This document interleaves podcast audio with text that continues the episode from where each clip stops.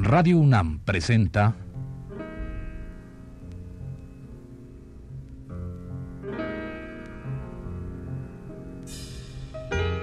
Retrato Hablado.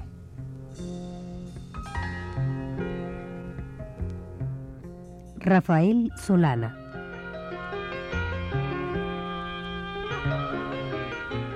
Un reportaje a cargo de Elvira García.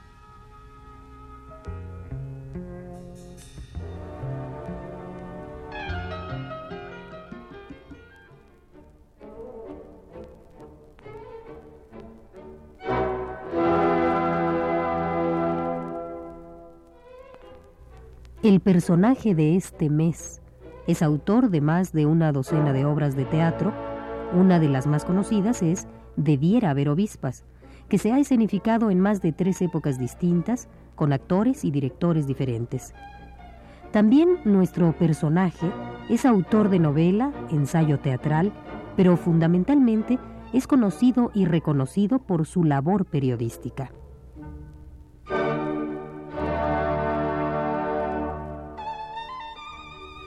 Pues de este hombre que responde al nombre de Rafael Solana, empezamos hoy a hacer un retrato hablado. ¿Gusta usted acompañarnos?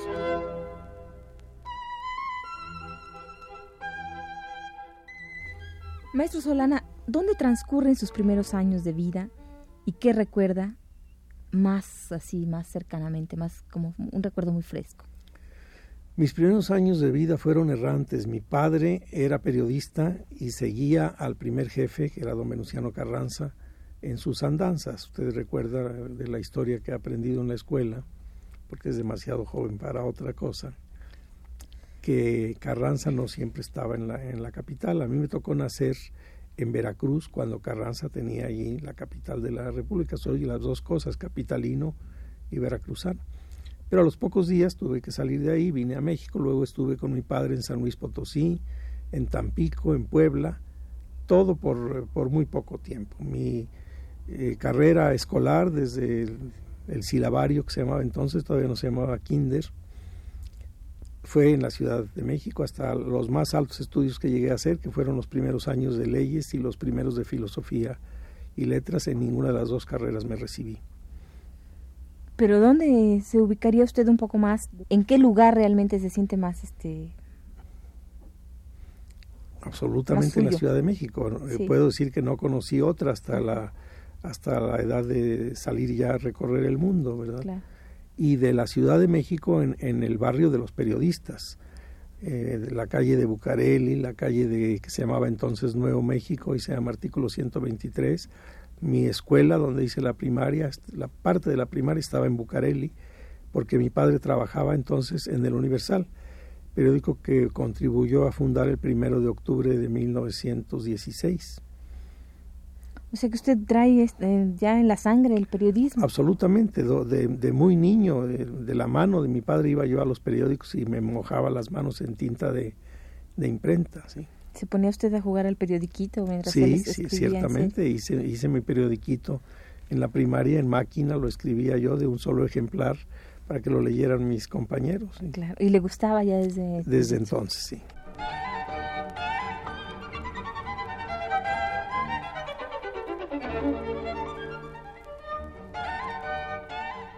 La charla con don Rafael Solana, hombre de letras teatrales, poéticas, periodísticas y novelísticas, intenta conocer de cerca a este hombre en todas las facetas que hemos mencionado, pero a la vez quiere ser una manera de aproximarnos al teatro mexicano y su acontecer a lo largo de más de 50 años.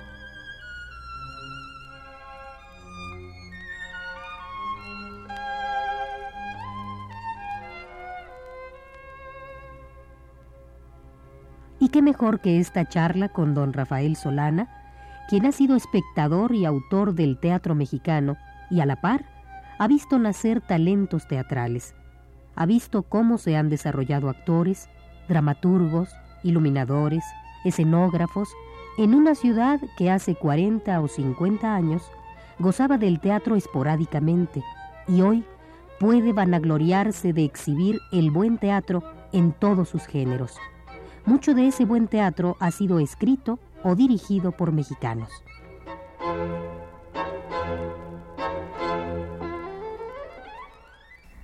¿Y cómo era la casa, o la calle, o los amigos de la cuadra? ¿Qué, qué, recuerda usted de sus épocas? Yo no, no traté a los amigos de la cuadra porque en el centro no pasa eso, no podemos salir a jugar en, en la calle, nos habrían atropellado los tranvías que entonces pasaban por allí o los camiones que se iniciaban en aquel tiempo. Mis primeros amigos fueron los de la escuela.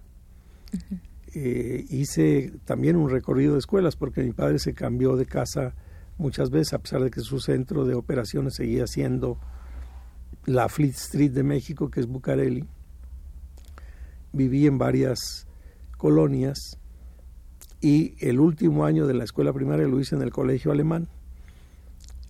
Es allí de donde recuerdo a mis, a mis más antiguos amigos, porque los anteriormente pues los perdí de vista para siempre. Nunca volví a ver a ninguno de los que me acompañaron en los primeros años.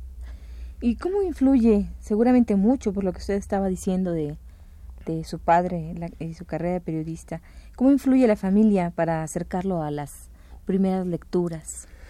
Mi madre leía mucho, tenía una pequeña biblioteca que yo me leí íntegra, desde luego. Por eso algunos de mis libros de crítica, como el que escribía acerca de Pierre Loti, el que escribía acerca de esa de Queiroz, son recuerdos de que eran los libros que prefería mi madre.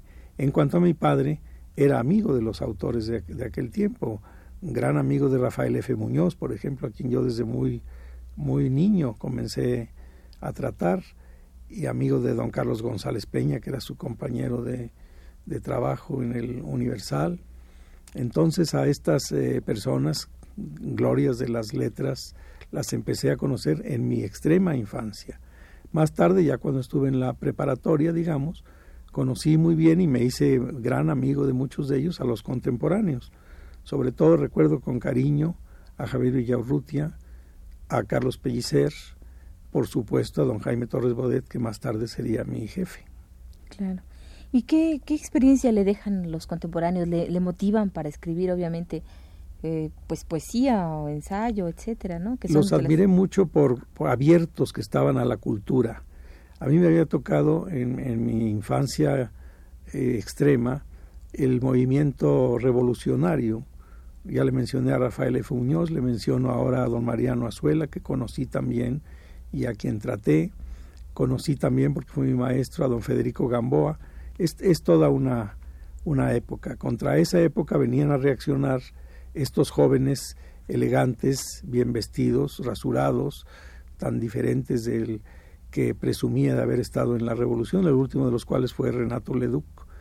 Entonces, como ellos eh, hablaban idiomas, el, inglés, el francés, el italiano, Salvador Novo el alemán, el náhuatl, hasta ahí no llegué, o al náhuatl no llegué, pero me despertaban admiración por esa amplitud de su cultura, no se habían encastillado ni siquiera en su país, no digamos en su región o en su ciudad, ¿verdad? sino que eran muy, muy universales, muy mundiales. Aprendí en Villaurrutia a leer a Cocteau, a Bontempelli en francés, en italiano, en Novo a leer a los eh, poetas norteamericanos, a los ingleses. En fin, me, creo que me descubrieron un mundo de cultura en el que me sumergí de inmediato. Maestro Solana, pero por lo que usted está contando, desde muy, muy tierno, desde muy niño, usted tuvo contacto así muy, muy directo con con estos eh, con estas gentes de las letras y, y, de la historia de México. Usted siente que vivió su infancia porque le, preguntaba hace un rato si si se acordaba de los niños de la cuadra dice que se acuerda de los niños de la escuela.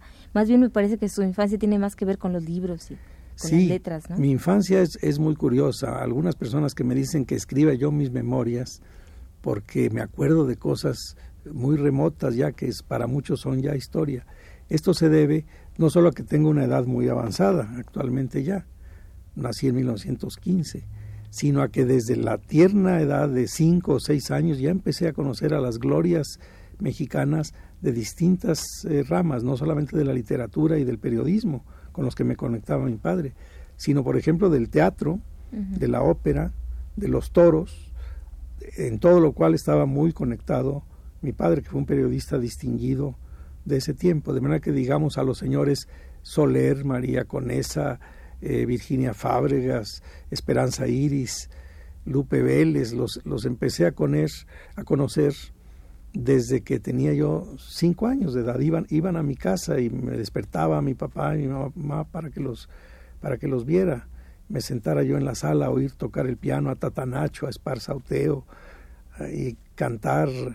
Mi papá era también muy amigo de Agustín Lara, como lo fui yo posteriormente.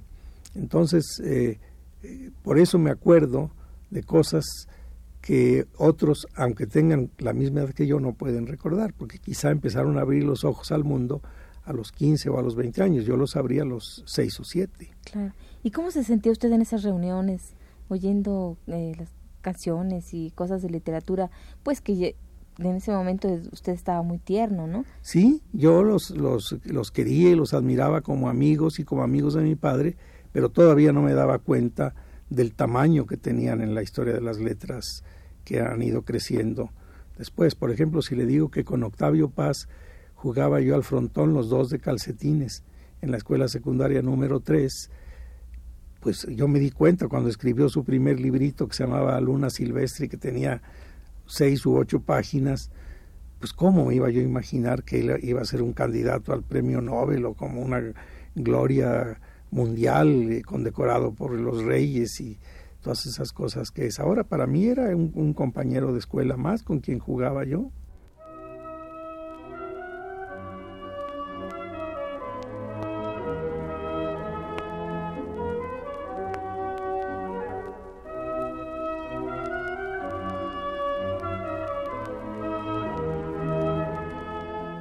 Heredero muy cercano del teatro de Rodolfo Usigli y Celestino Gorostiza, entre otros, Rafael Solana con su doble actividad de autor y crítico teatral, ha tenido la oportunidad no solo de ver su obra teatral puesta en escena, sino que a lo largo de varias décadas, sobre todo aquellas décadas de los años 50, época de arranque del teatro experimental y universitario, nuestro entrevistado ha sido el testigo crítico de obras brillantes, mediocres, excelentes o simplemente buenas que han pasado por los escenarios mexicanos.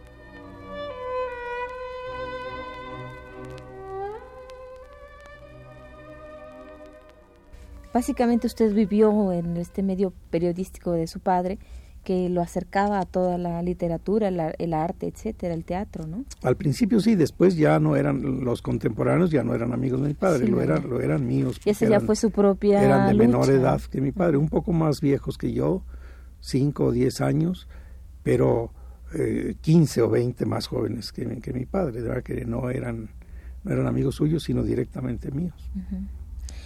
Maestro, ¿cuándo empieza usted a escribir eh, sus primeras líneas, digamos, y qué son? ¿Qué son? Si es ensayo, si es poesía, y pues un poco bajo qué influencia, influencia de Mis primeras líneas son periodísticas. En 1929, cuando yo tenía 13 años de edad, hubo una gran huelga de la que salió la autonomía de esta universidad y entonces se cerraron las escuelas. Yo estaba en la, en la secundaria.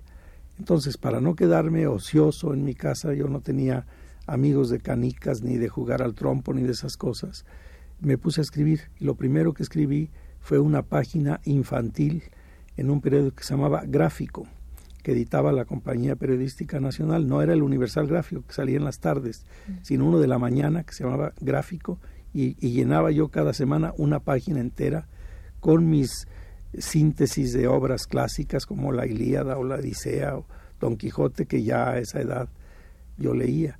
Yo leí tan chico que le puedo contar una anécdota curiosa. Un día en la calle de San Juan de Letrán, que era entonces eh, sumamente estrecha, tendría cinco metros de, ancho, un señor se paró porque me, estaba yo llorando y, y, tirando de una tía mía que me llevaba de la mano y le dijo, ah señora, este, eh, ¿cómo llora el niño? Porque seguramente quiere dulces. Y le dijo mi tía, no señor, quiere libros. Quería yo libros de Pinocho. A esa edad apenas sabía yo leer y ya me gustaba más que los juguetes y más que los dulces. Me gustaban los, los libros, libros adecuados a mi edad, por claro supuesto. Que sí, pues sí. Bueno, y con esto, pues obviamente desde muy tierna edad empieza usted a hacer sus primeras líneas que son periodísticas. Pero ¿cuándo siente usted que ya... Ah, ya este ya está usted maduro para empezar a pues a publicar sus cosas ya de poesía y de... Mire, mi primer libro me lo editó la editorial Cultura, que era la que había editado a los eh, poetas de la generación anterior a, contemporáneos, digamos a López Velarde, y era un libro de versos. Fue el año de 34. Mis 50 años de periodista se festejaron hace, no, no de periodistas, sino de autor. Se festejaron hace dos años. ¿De periodista tiene mucho más? De periodista tengo mucho más. Empecé el año de 29.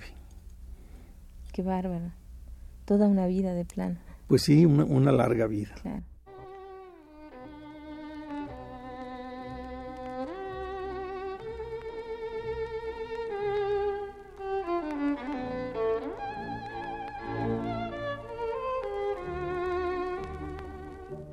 de las piezas teatrales propias, de las ajenas, de los actores mexicanos, del teatro para niños, de los directores del teatro universitario, de él como novelista y crítico teatral, de eso y mucho más charlaremos este mes con nuestro invitado, el maestro Rafael Solana.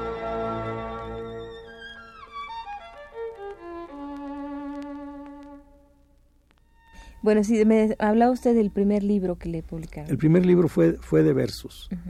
Eh, ¿Cómo se llamó ese Se llamó Ladera y el nombre lo echamos a suertes, metimos muchos nombres, cada quien los nombres que le ocurrieran, mis amigos, entre los cuales el más íntimo era en ese momento Efraín Huerta, los metimos en un sombrero, todo el mundo usaba sombrero en aquel tiempo, lo agitaron como si fuera la lotería y alguien sacó ese nombre y ese fue el nombre que se le quedó al libro, un nombre que no tiene nada que ver con nada más un, nombre cualquiera. Al azar, digamos. Sí.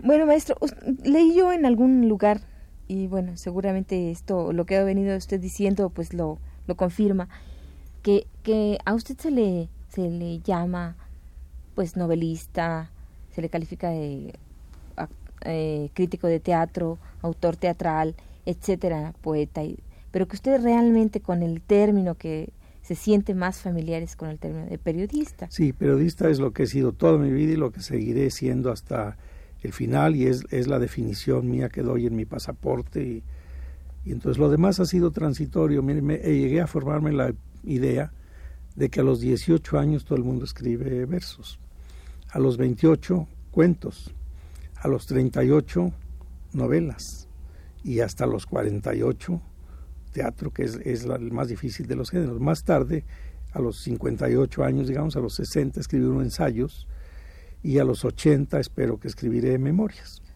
Qué bonito. Oye, y después de esos, esos eh, hojas infantiles que ya narraba usted, ¿qué hizo en el periodismo? ¿Cómo, ¿Cómo se introduce ya de lleno al periodismo? Mi primera labor permanente, además de esa que por un tiempo hice de la página infantil, fue la crítica taurina.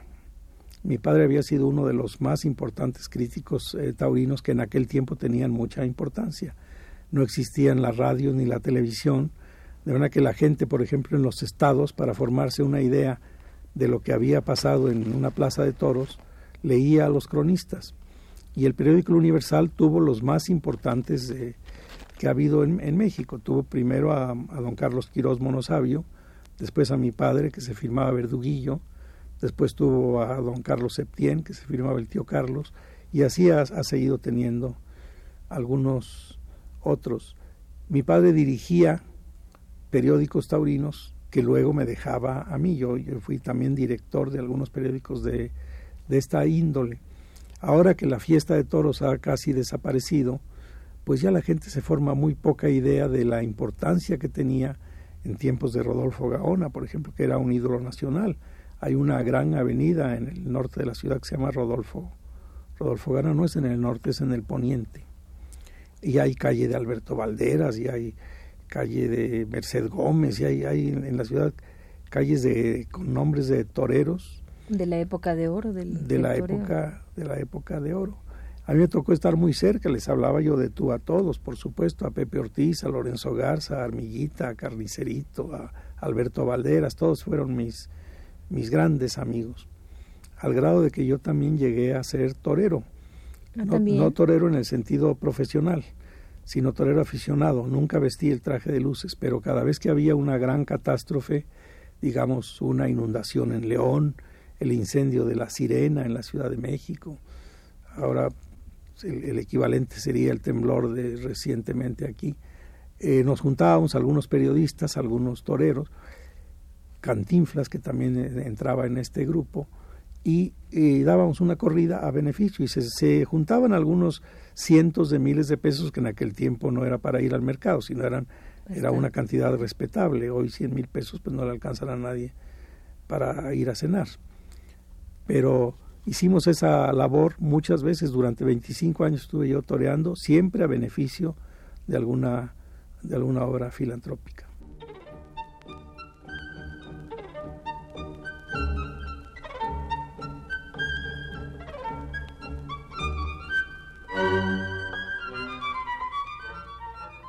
Esta fue la primera parte de la serie dedicada al dramaturgo y periodista Rafael Solana.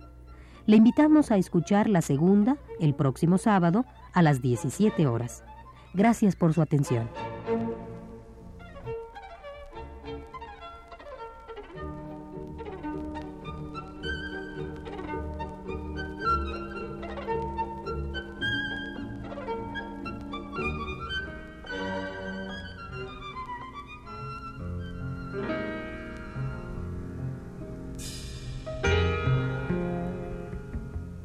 Radio UNAM presentó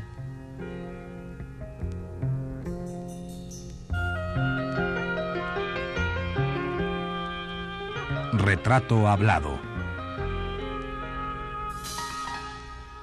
Rafael Solana.